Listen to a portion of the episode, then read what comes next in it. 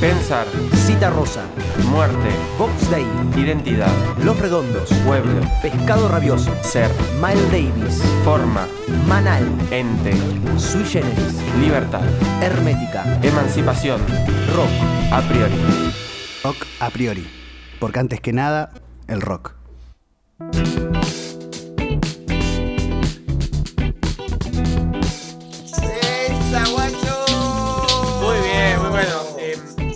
Este episodio retomando lo que dijimos el anterior. Porque a diferencia de lo Es que que... dijimos muchas cosas en el anterior. Lo que tenemos que hacer es una síntesis. Sí, pero vamos a marcar algo. A diferencia de otros episodios, de todos los otros episodios, este que es el segundo Mm. de un solo tema, vamos a continuar en la misma línea temática.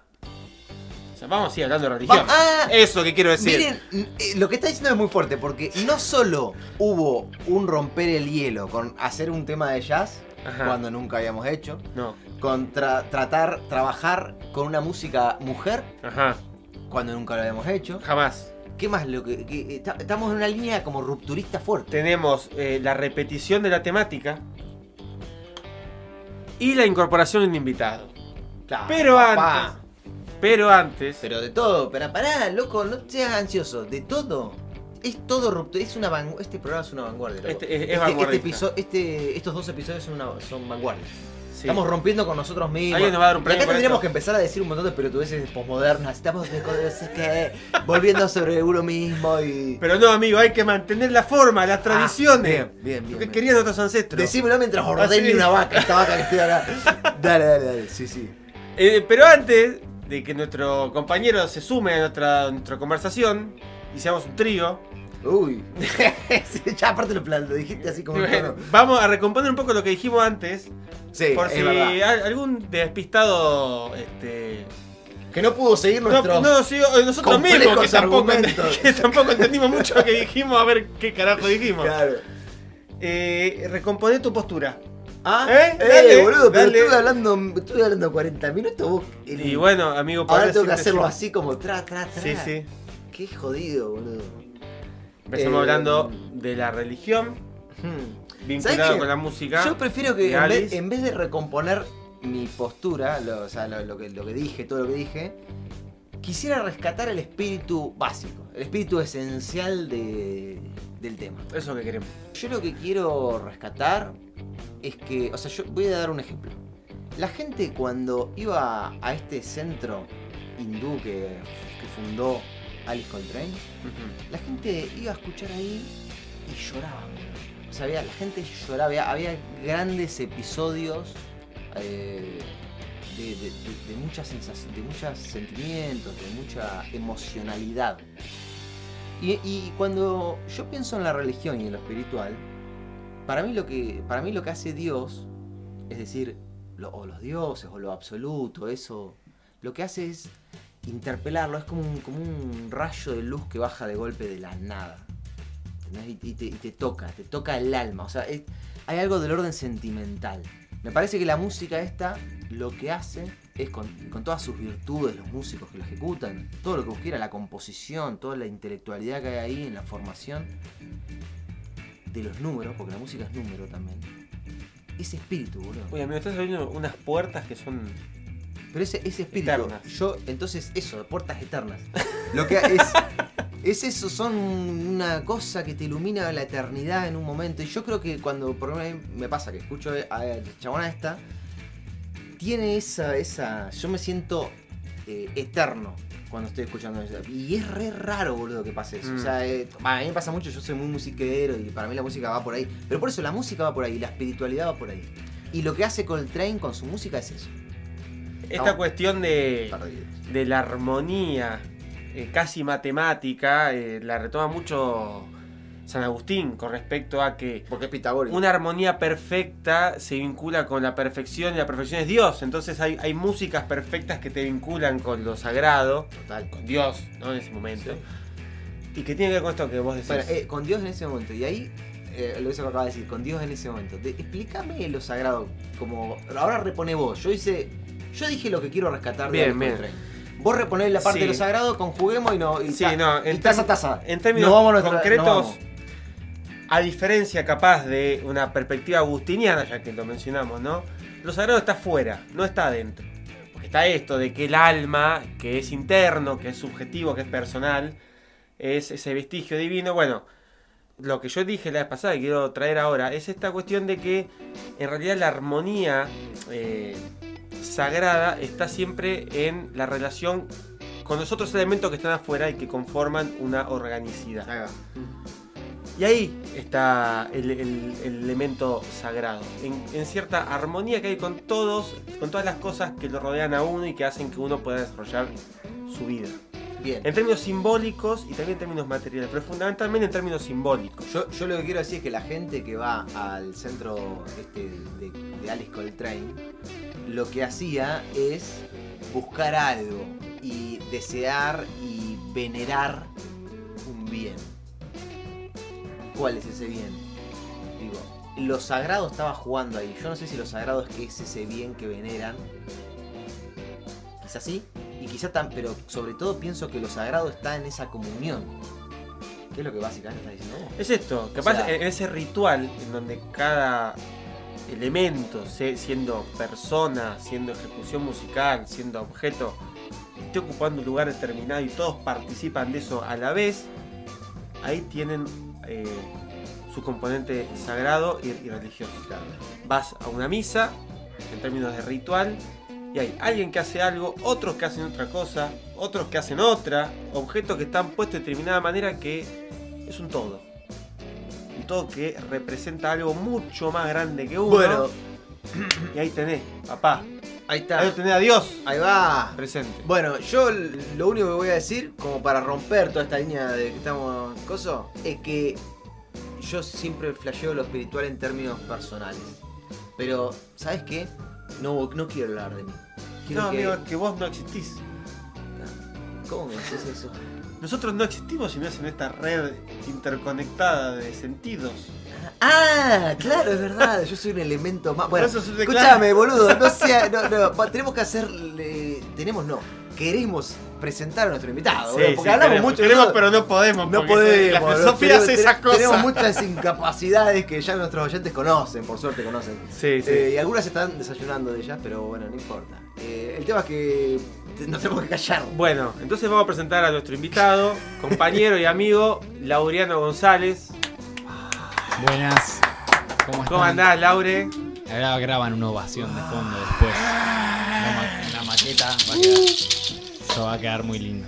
Bueno, ¿Cómo Laure, contanos o decinos qué te pareció todo esto que estuvimos diciendo hasta ahora. Bien, Y queremos saber quién sos, Y Laure. Pero que sabés quién sos, principalmente, va, es verdad. bien. Es, es medio loco presentarse uno mismo también, Sí. ¿no? Pero bueno, podemos decir que soy sociólogo o intento de, que soy docente y que soy investigador también. Mucho no me, no me quepa esa identidad. Y pero me- lo haces, digamos. Me autopercibo como un triperonista. Es Un, decir, un una- triperonista. un Ah, triperonista, mirá qué bueno, como- boludo. Qué es- esa es mi definición. Ahí va. Eh, ¿Y cómo sepa- sería? ¿Qué sería un No hay que triperonista? explicarlo. No, Ah, es no, que- bueno, se siente- No necesitamos en la ciudad de La Plata, no hay que explicarlo. Está bien, está bien, está bien. Eh, Es que pero la verdad mítica, que. La verdad que mm, estuve escuchándolos.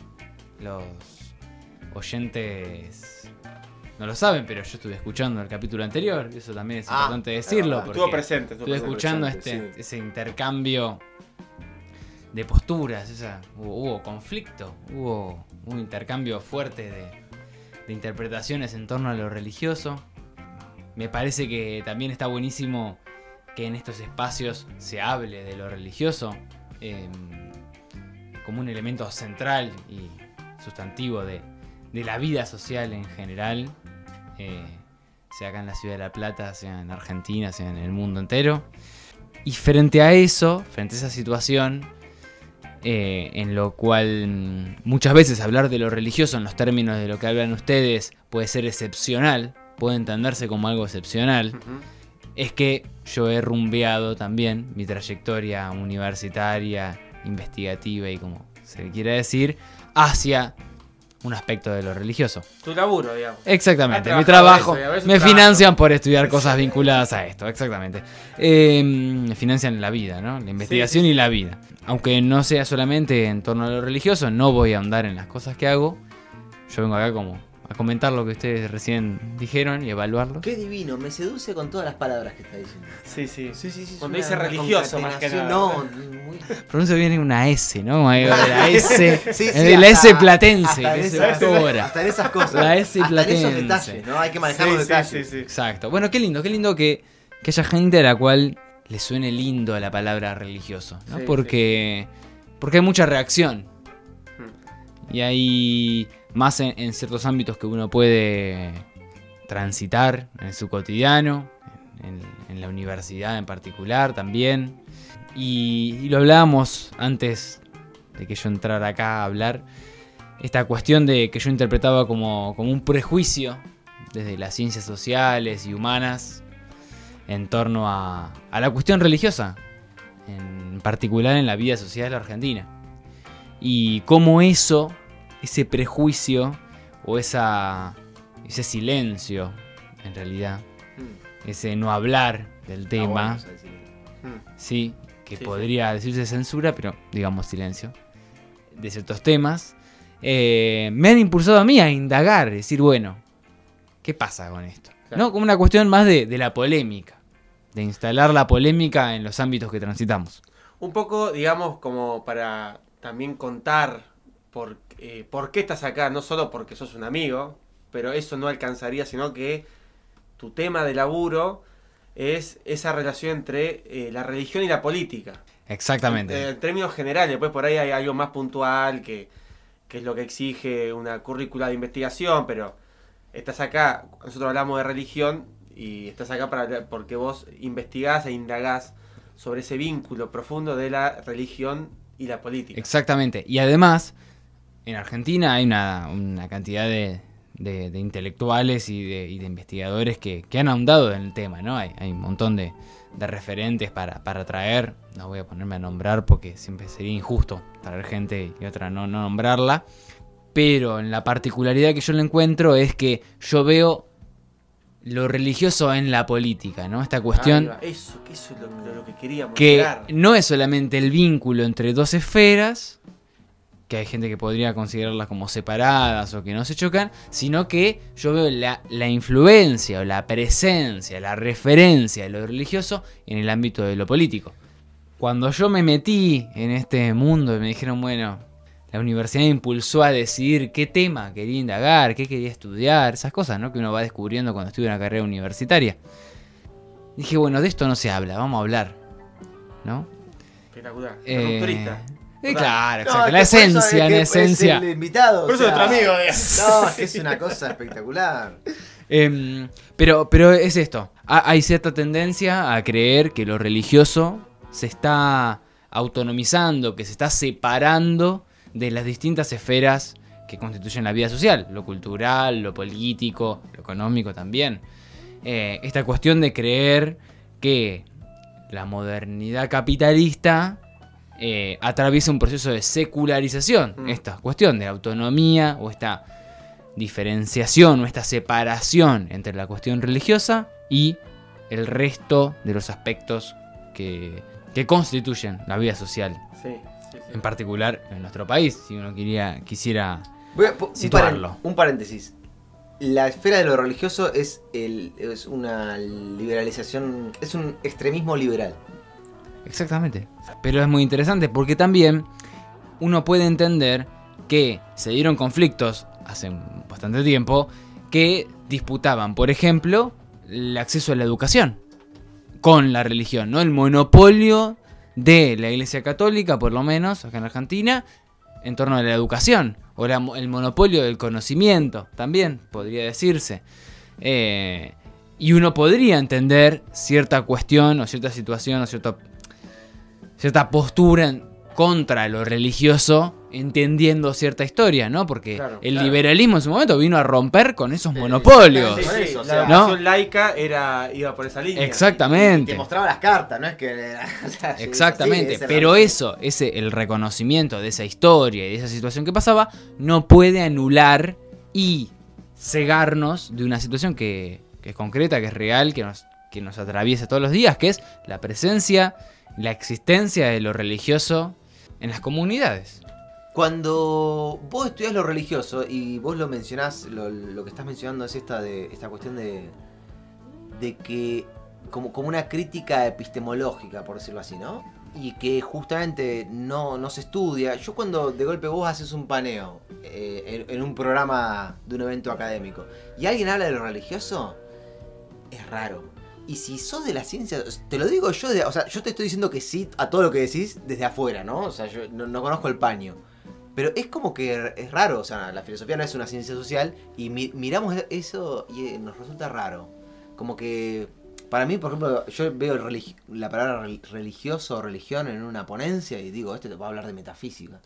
Claro, pero hay algo que Porque lo- los filósofos lo valoramos eso, no tenemos es, es- hay una diferencia entre lo que él está de el campo que un poco está criticando epistemológicamente Sí, y sí. nosotros. Nosotros no somos una ciencia social. No, no, Entonces, no podríamos ser tenemos otra- otra una mirada. rama de las humanidades, capaz. Pero hay algo también de tomarlo como objeto de estudio y no como una experiencia vivida, capaz. Que eso es algo que sea mucho las ciencias sociales, quizás, en ese sentido. Me Tomar- parece que. No, eso, tomar el efecto religioso, lo, lo simbólico o la organización que, genera una rama religiosa en términos de objeto de estudio. Y no de como una vivencia que nos atraviesa a todos todo el tiempo, que esa es la dimensión más profunda capaz que para comprender. ¿En qué sentido vivimos religiosamente la vida? Y capaz está bueno esto que dijo Laude de la liberalización de, de las esferas, porque hay algo que ha hecho eh, la ideología liberal, en tanto ideología, no en tanto programa, digo, en tanto ideología, que es separar todas las áreas. Como que la economía no tiene nada que ver con la cultura, no tiene nada que ver con la educación, no tiene nada que ver con la religión, no tiene nada que ver con la producción, como que todas son cosas independientes y que se pueden llegar a conectar, pero que una cosa no afecta directamente a la otra. En un paper académico uno pondría. No son compartimentos estancos. Esa, esa, ¡Ah! esa la vas a leer. La vas a leer, la vas a Sí, encontrar. olvidate, olvidate que sí. Porque es eso. Es eso. Y, y tiene que ver con. En particular, yo creo que hay un, un- un velo eh, de, de ideológico. Digamos, esta cuestión de una sobreideologización de ciertas cuestiones. Y a su vez, en particular, yo podría decir, arriesgando, es una, un falso registro un equivocado registro de la realidad social. Eh, porque no hay nada más claro, y lo hemos visto en un montón de instancias. Pero por ejemplo, uno lo podría ver, lo puedes ver con el peronismo, pero lo puedes ver con la ley de interrupción voluntaria del embarazo, cuando se votó eso, ¿no? Los vínculos y cómo están entremezcladas las esferas de la política y la religiosidad, por ejemplo, y, la- y lo religioso. Digo, ese es el mayor ejemplo, hay otros, digamos, de- en, en lo musical, ¿no? Ya que estamos, Ajá. digo, hay, hay cruces importantísimos. Ahí va. Pero en, en- en la política en particular, que lo traía Gabo también muy bien, es muy, muy, muy, muy evidente cómo ciertos aspectos de la vida religiosa, ciertas creencias de la vida religiosa, ciertos valores de la vida religiosa, impactan necesariamente en lo político. Pensemos, bueno, tenemos en Argentina mismo, hay dirigentes que adscriben a determinadas religiones y eso marca en parte sus decisiones como legisladores, sus propuestas políticas. Lo hemos visto también en el peronismo, ¿no? De- declarado cristiano, ¿no? Eh, sí me parece, y a lo que a lo que voy, a lo que voy es que frente a quienes nos quieren, quienes nos quieren decir que la religión, la economía, la política, la cultura, la música, lo que sea, está sepa están, son todos Son esferas, objetos Esferas. de conocimiento, como diría Gabo. Con Sí, todo sí. distinto. Claro. separados entre sí, bueno, esa persona o nos está engañando o está equivocada. Aún así, si no nos estuvieran engañando, nos estaríamos engañando a nosotros mismos. Porque estaríamos negando la realidad que nos rodea, estaríamos negando comprender lo que viven las personas, los, los creyentes y las creyentes, ¿no? Por ejemplo, en particular. Mm. Me parece que es, sí, o nos están engañando o nos estamos engañando a nosotros mismos si negamos la interrelación que hay entre estas esferas, ¿no? Esta cuestión. Y me parece que hay algo central en esta cuestión que vos retomabas y que, y que hemos charlado, Gabo, porque, bueno, la gente no lo sabe, pero Tenemos una amistad intercambiamos, tenemos una, una amistad. ¿Ustedes van a ver al lobo, los dos? No, Algún yo- día lo llevaré. Ah, yo soy hincha de la llevaré. luz. Eh, El más grande no, del esto sur. ya lo hablamos, esto ya lo hablamos, Gabo. Eh, que tu padre está llorando todavía. Sí, creo. del primer Esto episodio. lo hablamos, no, no. A lo que, a lo que iba, perdón. Pero lo que tiene que ver es que a, lo que iba con esta cuestión de lo interrelacionado que está en estas esferas es que las creencias religiosas, y podríamos decir la religiosidad popular, ya que estamos, o la religiosidad vivida, como dijo, o la experiencia religiosa, como dijo Gabo, ahí en esa vivencia, en el vivir la espiritualidad, en el vivir la religiosidad, se da esa interrelación entre distintas esferas. Por ejemplo, podríamos pensar que a un militante, po- digamos, hay, hay- hay estudios e investigaciones sobre esto, podríamos hablar de Pablo Semán en particular, que ahora saca un libro que se llama Vivir la Fe, que lo podríamos recomendar. Ah, Después mira, tenemos que pedir epa, va, por el chivo, pero bueno, después Está bien, lo hablaremos con, La El producción autor- después se va a comunicar con la Sí, editorial. Perfecto. Eh, en la que él habla, ¿no? Cómo las trayectorias políticas y religiosas de personas en particular están intrínsecamente relacionadas. Cómo las creencias religiosas de una persona afectan o intervienen en la práctica política de esa persona. En particular, en la comunidad en la que se encuentra, en el barrio que esté y demás.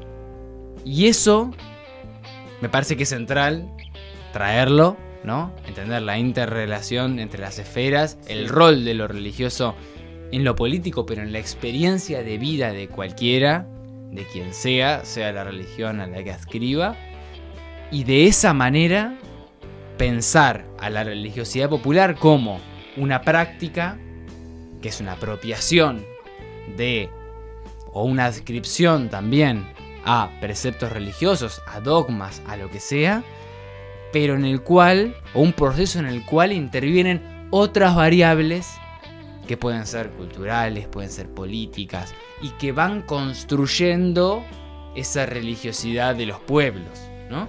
Podríamos hablarlo en términos personales, individuales, pero podemos hablarlo en términos generales, ¿no?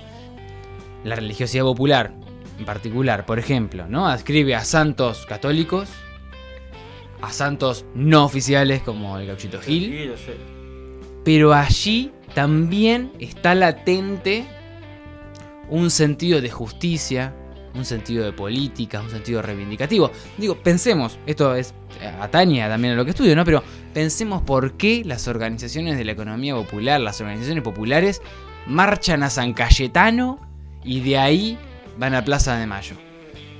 Eso eh, está buenísimo.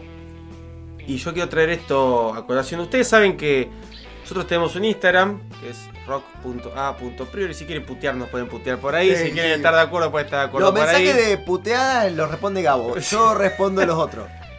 Porque nada, vamos a polemizar un poco. Esto que está diciendo Laure de la marcha San Cayetano está bueno para pensar el tema de la, del politeísmo. Que uno piensa, bueno, cristianismo, catolicismo, iglesia católica, apostólica, romana, monoteísta, un Dios que crea Sí. todo y demás. Eh, y después, bueno, se derivan todo lo La demás. Trinidad, todo, todo Todo, dogma. todo sí, eso, todos esos dogmas de... Ortodoxia plena. Pero sucede que hay un santo para cada cosa. Y ahí ya no está Dios en todo. Hay un refrán que dice, cada uno en lo suyo y Dios en la de todos. Acá hay algo distinto, porque uno es, es esto que, que decía Laure, ¿no? La marcha San Cayetano. ¿Vamos a pedir trabajo? No le vamos a pedir a el Sagrado Corazón de Jesús Hmm. o a la Virgen María. Le vamos a pedir a San Cayetano. Ah, San Cayetano. Sí, sí, sí.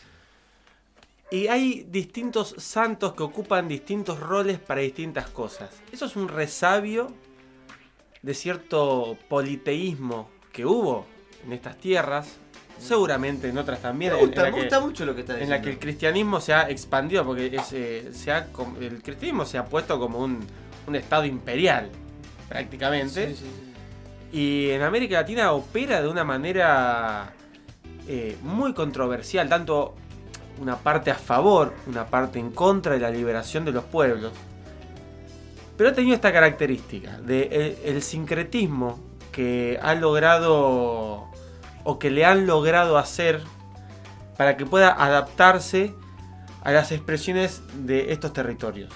Y el politeísmo, como Aportó en esa dirección. una expresión eh, latinoamericana de relacionarse con el mundo, y el cristianismo como que no tuvo otra que Claro. tomarlo. Entonces cada santo, cada patrono, patrona, cada representante cumple su rol. Mm. Desde San La Muerte y el gauchito Gil hasta el arcángel San Miguel.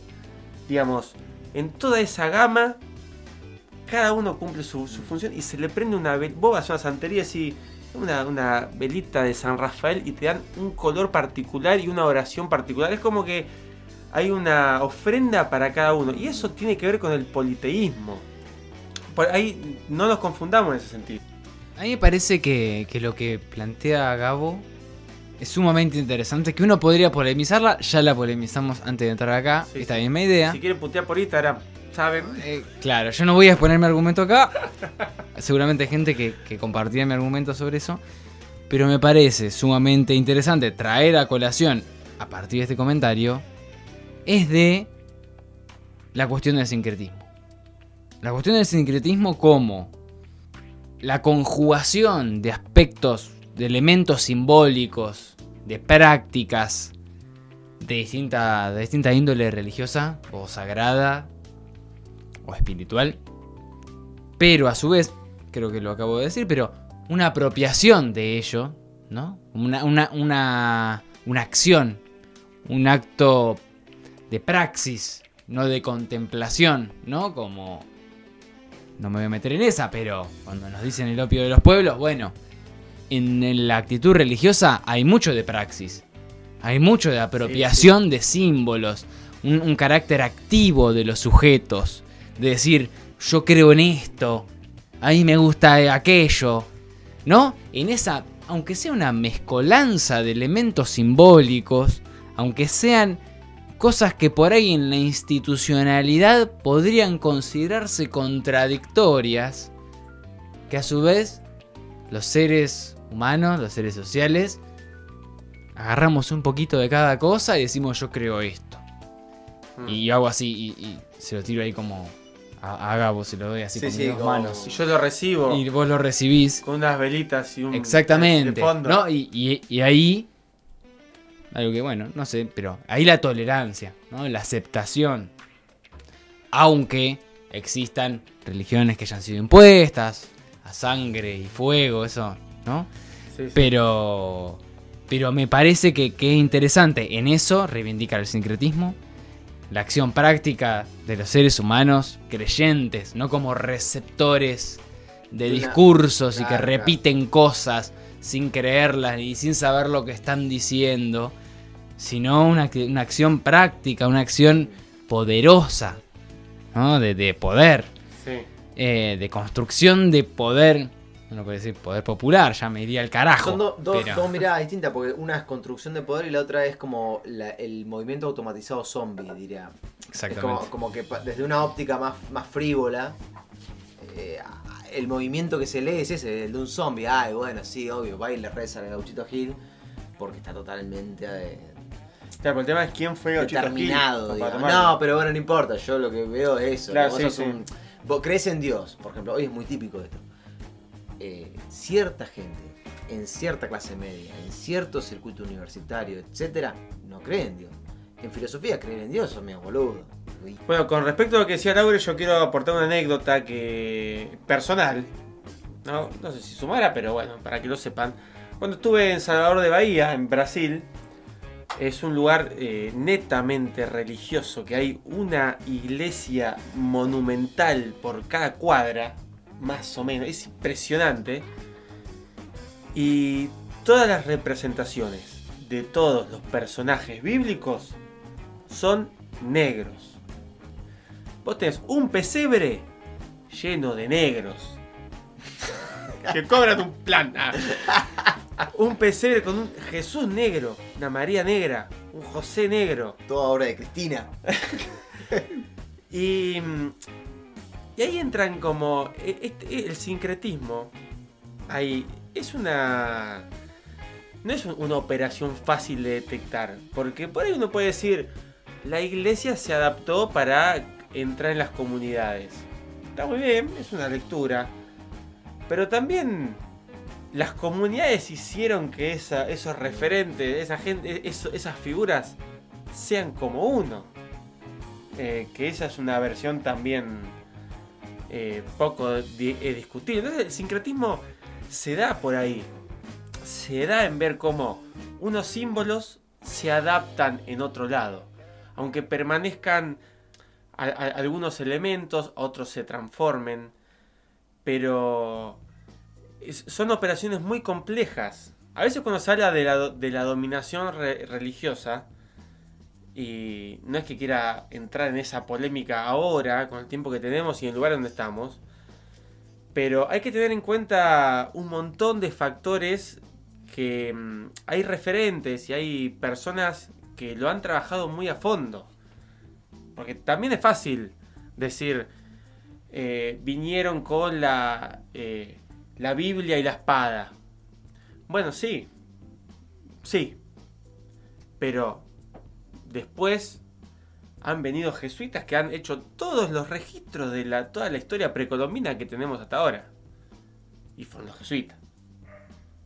Hoy conocemos el Popul Vuh, que es el libro sagrado de los mayas, porque los jesuitas hicieron campaña en Mesoamérica para que los mayas eh, escribieran en español y plasmaran sus ideas en, en- en español, ese registro que hoy tenemos, para reivindicar a los mayas en contra de, de los europeos. Entonces, de, de- de- hay una cuestión ahí que es, eh, que es, pero es fácil decir, ahí es muy complejo, pero es sumamente complejo. Es un, es un universo aparte, la, la época colonial, desde 1492 hasta el siglo XIX que empiezan las naciones en América, fueron cuatro siglos que hay que profundizar ahí para entender este sincretismo que es religioso, político y simbólico. Y, y ahí viene lo que decía Laure de, de la cuestión del poder. Porque yo en un momento hice la interrupción como que desde de la, la mirada que se tenga respecto al tema, ¿no? Continúa, Laure, por favor. Yo estaba pensando que, que el análisis o, o el abordaje sobre estos temas tienen que ser ajenos a los juicios de valor. Sí. Que, que es necesario para el análisis de lo que sea, sociológico, económico, filosófico, lo que sea, quitar, quitarse las anteojeras, quitarse el velo ideológico para poder comprender. Porque sí, uno, uno puede estar en contra de cómo se impusieron ciertos símbolos religiosos, ciertas creencias, ciertas contradicciones, ciertas complejidades. Más vale. Pero eso no puede quitar que intentemos comprender lo que le pasa al vecino de acá al lado, que va los domingos a misa o que va durante la semana, que tiene la práctica religiosa que tenga, que tenga que sea devoto de algún santo. Digo, los juicios de valor y las opiniones que uno pueda tener sobre los fenómenos religiosos no pueden obturar o no pueden ser variable de análisis. Y yo creo que eso se ha impuesto de alguna manera que nos permite ver una realidad concreta. En relación a lo que planteaba Gabo sobre el sincretismo también, me parece sumamente importante pensarlo en clave de Alice Coltrane. Como decía Santi en el capítulo anterior, Alice eh, estuvo muy vinculada a la, a la cultura gospel, digamos, a la participaba de la iglesia con su familia, tocaba el órgano en la iglesia. Luego tuvo sus experiencias musicales, culturales. Y luego se acercó al hinduismo. Y podemos hablar de dos cosas. Podemos hablar de sincretismo en la persona de Alice Coltrane. Porque Sí. seguramente esa persona, esa mentalidad, esa creencia, ese creyente, conjugaba su experiencia. Y ahí entramos en experiencia religiosa, en religiosidad vivida, Sí, en religión vivida. Y me parece que, que también ahí está como el fuerte de ella, ¿no? La no el fuerte, pero la particularidad de ella como artista haciendo una producción musical vinculada a lo religioso. Eh, esa conjugación de distintos aspectos, distintos elementos simbólicos, culturales y musicales, de distintas creencias religiosas, que seguramente le dieron un peso o una particularidad, una especificidad diferente a lo que ella hacía. Me parece que podríamos decir a grandes rasgos que hablar de, de hablar de Alice Coltrane es hablar de sincretismo. Sí, Es de religión vivida, de experiencia religiosa. Me parece que es un gran ejemplo para hablar de esos temas. Eh, y como también señaló Santi, esta cuestión de, de esa apertura que había en estos templos, en este espacio que ella construyó hacia la espiritualidad y lo sagrado desde una cuestión de diversidad ideológica. De, no te digo diálogo interreligioso, pero de interacción Sí, sí, interreligiosa que marcan esta cuestión del sincretismo y si hubiera pasado y si hubiera pasado acá te diría que, que estaríamos hablando de religiosidad popular si eso hubiera pasado acá yo no me puedo jugar y decir que eso es religiosidad popular Claro, claro. pero si eso hubiera pasado acá estaría jugadísimo decir que eso es religiosidad popular Sí. que es la apropiación de elementos culturales del jazz de la música monástica, del hinduismo. Y cuando hablamos de religiosidad popular, hablamos de una religiosidad de creencias, de prácticas enraizadas en las prácticas culturales de los pueblos. Claro. Eh, es inevitable verlo de esa manera. Y lo vemos en la experiencia de los pueblos, ¿no? Como esta cuestión de, de una apropiación, de una práctica, como vimos, de, de una apropiación de elementos religiosos, culturales, de, en particular en los sectores populares, cuando hablamos de religiosidad popular. Pero a mí me parecía interesante también hacer referencia a esta cuestión de la experiencia. No hablamos de Alice Coltrane y una perspectiva sincrética de la experiencia musical. A mí me queda algo picando que no me lo voy a guardar por ese momento para decirlo. Pero eh, estamos hablando de la práctica del mestizaje ideológico, de la cuestión de cómo cada pueblo lo expresa como una especie de práctica situada. Y yo no puedo no pensar, no pensar, y acá seguramente todos estarán de acuerdo con esto, en el tema de la misa india. Cuando toca el indio, se hace este fenómeno de la misa india, que mueve tanta gente como la peregrinación a Luján. La última peregrinación sí, sí, sí, claro, que de- del año 2021, digamos, de este año, donde estamos grabando ahora, Pero llevó es 60 como- es una locura. 60.000 personas.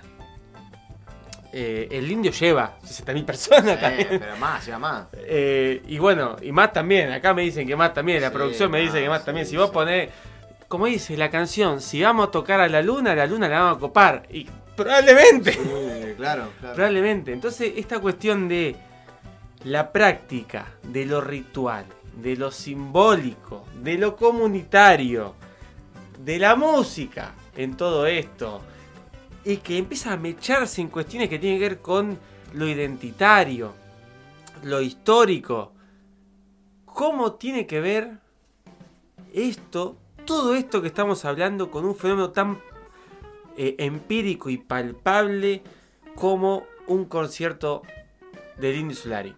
Porque algo que nos interesa a nosotros acá es hablar de todo esto, estar hablando una hora de religiosidad y todo esto, pero para poder interpretar lo, que pasa, lo que nos pasa a nosotros, lo que pasa en el día a día.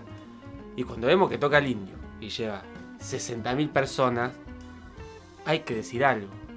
Y si ese fenómeno se llama misa india, hay algo ahí. Vamos a profundizar. Hay algo ahí que tiene que ver con esto. Ahí. Y que quiero que, bueno, esto, que profundicemos, que Va- vayamos va- por yo- ahí. va- a ver, Laure, ¿qué, ¿qué onda con la misa india? ¿Vos tenés algo para decir? Porque vos sos un. Vos sos un tripero. Para mí, este, como es tripero, es ricotero. Tripero, maradoniano peronista. para mí también, ¿eh? Tripero, peronista ricotero. Esa, esa- Ah, esa es la ah, síntesis. La síntesis. La cuestión es que Es un aguante, Es aguante, Albertito. aguante el aguante, aguante el aguante. Ah, Esa es la síntesis. Aguante aguante, Esa es la síntesis. ¿eh? Pero acá me hablan de misa ricotera y bueno, yo me siento sumamente interpelado. Si me hubieran invitado a hablar de eso específicamente, Lo Ah, hicimos a pero propósito. venido, Lo hicimos a propósito. pero Mandamos mal el mail. Era, era realidad. era- Exactamente, ese era, ese era el enganche para traerme acá. A mí me parece que, como lo vemos con la querida Alice Coltrane, como lo vemos con el querido indio, hay, algo muy propio de la experiencia musical. Que se puede vincular con lo religioso, que se pueden hacer paralelismos cuando se habla de la misa ricotera, de la misa india, todo eso. Pero dentro de todo es una experiencia, no estamos hablando de la experiencia religiosa, hablamos hace un rato.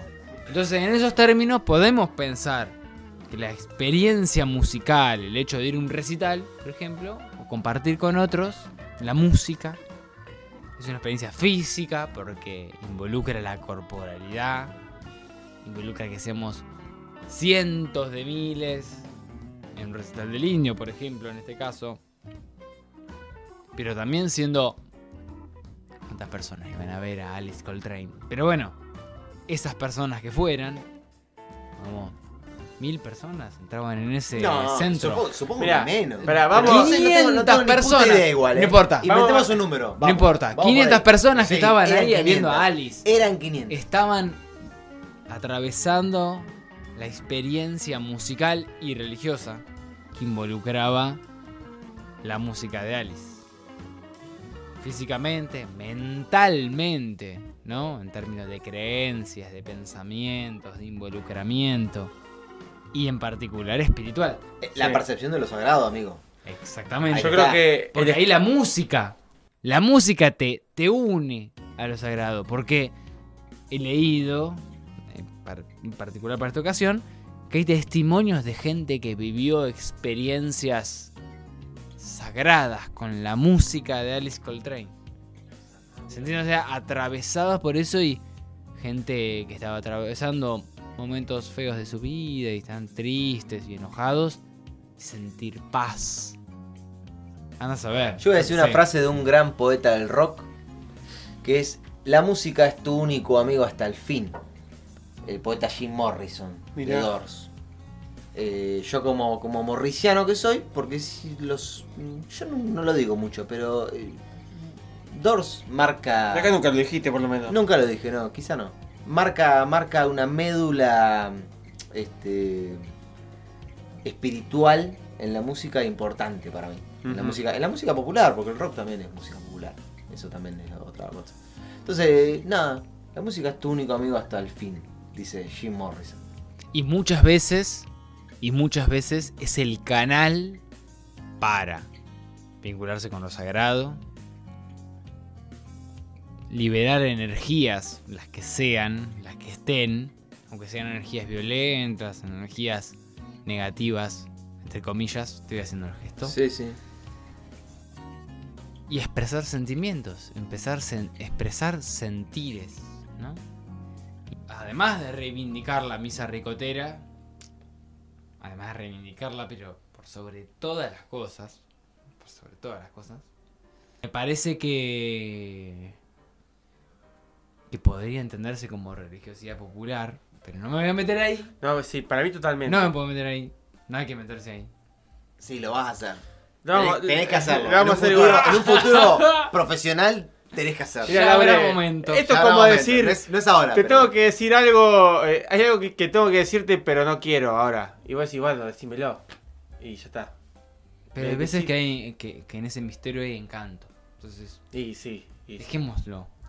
bueno, Hagamos otro capítulo, que la gente pida otro capítulo hablando, pidiendo misa ricotera y religiosidad popular. sí. Pero me parece que en la música, en la experiencia musical, en la experiencia religiosa, hay una, una- una- conexión evidente y que, bueno, lo hemos hablado, lo hemos hablado acá, lo hablamos antes.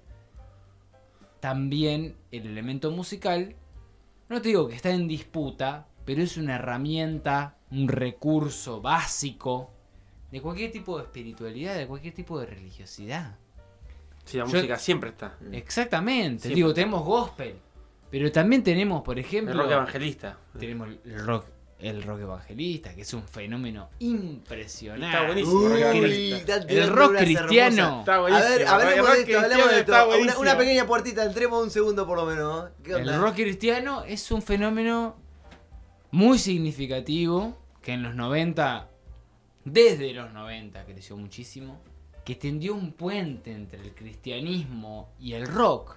El rock que era pensado como un lenguaje diabólico, ¿no? La posibilidad de tender un puente y ver la posibilidad de tender un puente entre esos dos mundos dio un resultado impresionante, ¿no? Porque que, eh, han aparecido un montón de, de bandas de rock cristiano, en las comunidades está muy presente, y a fin de cuentas lo que nos muestra es que la música, el vivir la música, el experimentar la música, es un lazo social, es un puente, como decía recién, para unirnos, para encontrarnos. Y cuando hablábamos de. Cuando hablaban ustedes del religar y demás. La música y lo religioso. Que tiendan. Que, que, que, que se encuentren ahí conjugadas. Aportan ese proceso de reconstruir cierto vínculo social fragmentado. Eh, recién hablaba de- del rock pentecostal, pero podríamos hablar de cualquier otra experiencia musical religiosa, ¿no? Eh, hace, hace mucho yo vengo jodiendo con, que en particular se lo digo a Gabo, pero el Papa Francisco tiene su propio álbum. Benedicto XVI tiene varios. Toca el piano Benedicto XVI. Vamos. Esta no es lo queremos un carajo a Benedicto XVI. Dos Luna Park. Esto, Pero esto ustedes es lo que la gente quiere saber. Escuchen a- a la juventud. Escuchen el álbum de, de Francisco, del querido Francisco. Arranca con un temita de música electrónica. Bueno, tender puentes.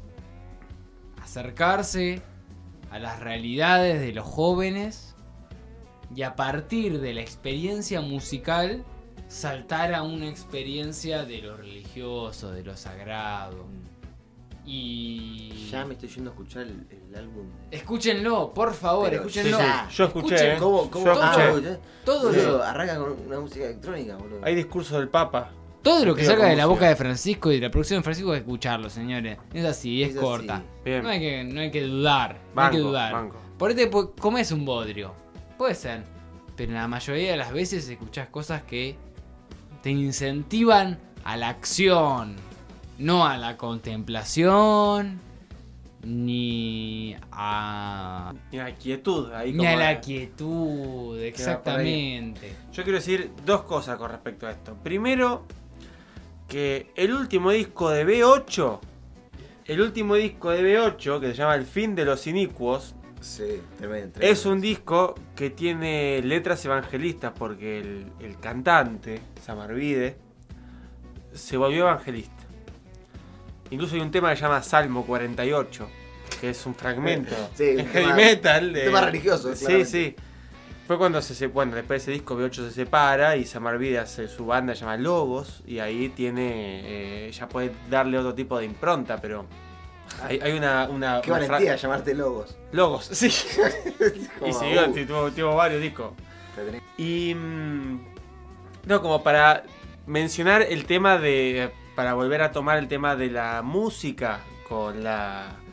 Con la religión, así, directamente vinculados y sobre todo el heavy metal argentino como B8, que es una, una de las bandas fundacionales, eh, esa relación que hay. Por otro lado, hay algo que me interesó mucho, que estuvo diciendo Laure, eh, que, lo dijo prolongadamente, no dijo puntualmente, pero prolongadamente, que es el tema de eh, lo simbólico constantemente y el tema de formar comunidad. Una comunidad que se forma a través de elementos simbólicos. Y ahí hay algo que creo que es importante traer a colación, que es el sentido común. ¿Qué es el sentido común? Generalmente, y como empezó hablando Laure desde una perspectiva más crítica hacia las ciencias sociales, esa idea de, esa di- disyunción de las ciencias sociales contra el sentido común, incluso la filosofía, filosofía. el discurso de el discurso filosófico contra el sentido común, como si el sentido común fuera lo que dicen los medios de comunicación para la gilada y que la mayoría se lo cree. Eso eh, estuvo muy bien un tiempo, pero hay que entender que el sentido común es el sentido, o sea, lo simbólico que genera comunidad. Común viene de comunidad, o sea, ni- ni siquiera hace falta remontarse al latín, digamos. Común, comunidad, tiene un lazo directo. Son sentidos de las cosas que hacen que la gente se junte. Que hace que la gente tenga. Que, hace que se forme una comunidad.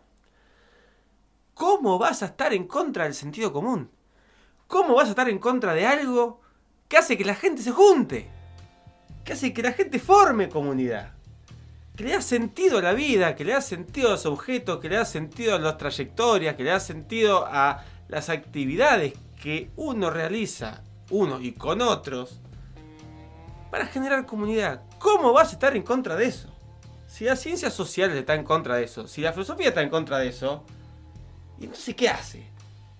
¿A dónde va? No. ¿A dónde está yendo? Eh, hay hay una cuestión ahí que es la crítica platónica. No, no, y por esto. Pero digo, la, do- la doxa, la opinología, la opinión, es estar dentro de la caverna, ¿no? Digo, para traer una figura que todos saben, así no nos podemos hablar demasiado de al respecto. Lo que hace la filosofía y luego las ciencias, y particularmente las ciencias sociales, es criticar esa, esa opinión. Es decir, el sentido común está como dentro de la caverna. Yo sé que lo que vos querés decir es que no es así y queremos ahora revitalizarlo, pero la crítica va por ahí, va por el lado de que eh, se construye una realidad en base a sombras, así para no salir de la caverna, ¿no? En, la- terminología. Entonces, me encanta que, que se resignifique el sentido común. Porque en las ciencias sociales, Laura nos lo, va- nos podría explicar mejor que nosotros, eh, el sentido común ocupa el mismo lugar denigrado que en la filosofía. el, es decir, el de la doxa, Eh, es el de la opinión. es el de la doxa. Y no está mal porque se entiende en ese contexto. Pero lo que hay que hacer es resignificarlo y entonces entenderlo de otra manera. ¿Entendés? Pero este, no está mal la crítica, la crítica está bien, en realidad. El problema no es el sentido común, el problema es que no se supo conquistar.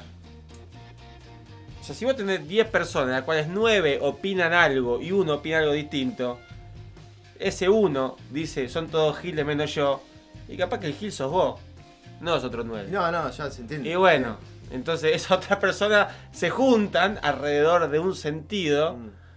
que ese uno no pertenece.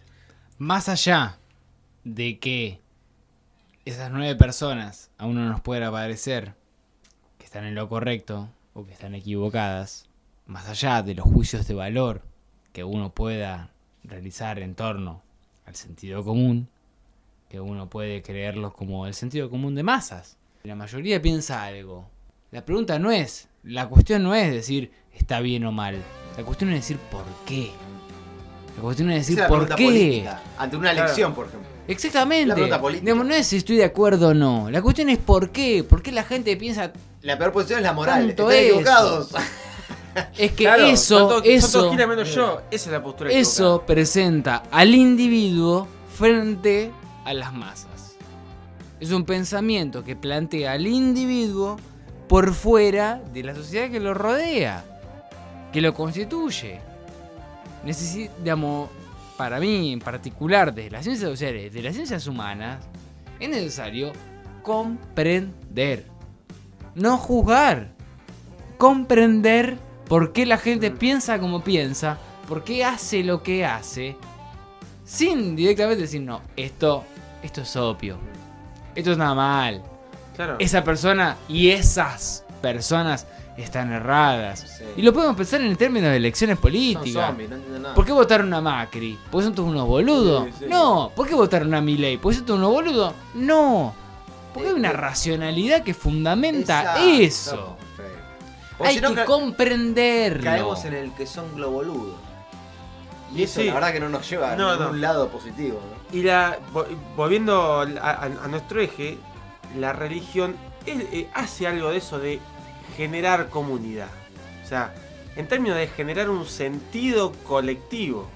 Entonces ahí en donde las ciencias sociales, cuando se disocia del aspecto religioso, del aspecto sagrado, empieza a trastabillar. Por lo que estuvimos diciendo hasta ahora. Y esas son, son todas cuestiones que tenemos que ir reviendo. Digamos, acá no vamos a llegar a ninguna conclusión última ni fundamental. Pero bueno, Si fuese una radio abierta, sí. Perdón. Pero acá tenemos, estamos en un marco más sensato y eh, no vamos a llegar a conclusiones últimas. No, no. Salvo que Laure diga una conclusión, porque la verdad que las cosas que ha presentado Laure hoy y, la- y tiene haces bajo la manga. Lo que pueda traernos. ¿Tenés una conclusión última, Laure? Yo me voy, a guardar, me voy a guardar muchas cosas. Me voy a Para- guardar. Para el episodio de la El misa india. misterio. El misterio sumo. Un movimiento político. Me parece importante de, de todo este intercambio es rescatar el concepto de religiosidad popular que estuvo súper presente, súper latente, Sí, totalmente. dando vueltas siempre. Del sincretismo, lo mismo, Bien trabajado. bien trabajado. Y cómo... Porque uno podría decir, ¿quién carajo es Alice Coltrane? ¿Quién carajo es? Quien está escuchando esto. Pero Alice Coltrane fue el disparador de todas las discusiones que estuvieron acá. Sí. Pero a su vez de una síntesis que a mí me parece que es la síntesis de esto, es la necesidad de no solamente comprender, como dije hace un rato, de contemplar el sincretismo, la religiosidad popular, cómo se va reorganizando, las transformaciones que se genera, cómo se vive la religiosidad, cómo las experiencias particulares atraviesan la vida religiosa de las personas, la vida en general también, como en el caso de, de Alice. Y me parece que, que en el caso de ella en particular, porque se podría haber, haber hablado de un montón de temas. Podría hablarse de la misa criolla de, de Mercedes Sosa. Podríamos haber hablado de Ramón y De. Llorio, Recomendable, recomendable. Temazo, temazo. tema, Podríamos haber hablado solamente de misa, de misa ricotera. También. Pero me parece que, que en el caso de Alice podemos ver la cuestión del sincretismo. Y allí la apropiación, la acción concreta de determinados símbolos, de determinadas prácticas y un mensaje hasta, hasta ecuménico te podría Sí, por decir, favor. De, encuentro, de diálogo interreligioso, de diversas interpretaciones sobre la experiencia musical. Si tuviese a cargo de, de- de la iglesia católica, te pondría una electrónica, Ali. Seguramente. Y eso hizo el Papa Francisco.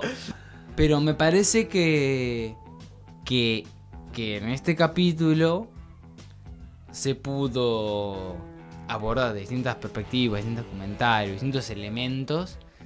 Eh, lo simbólico de del trabajo de Alice Coltrane, digamos, porque me parece que, que es como muy significativo. Hay un montón de personas que hicieron lo mismo, digamos, que, que- tuvieron prácticas religiosas parecidas y Perdón, una cosita. ¿Qué pedazo de mujer, digo? Porque. Vos decís, hay un montón de que hicieron lo mismo, pero acá se da el caso de una mujer que. Independiente desde chica. Una música profesional, o sea, una trabajadora. Una, una- una tipa que. un- una negra trabajadora de Detroit, ¿entendés?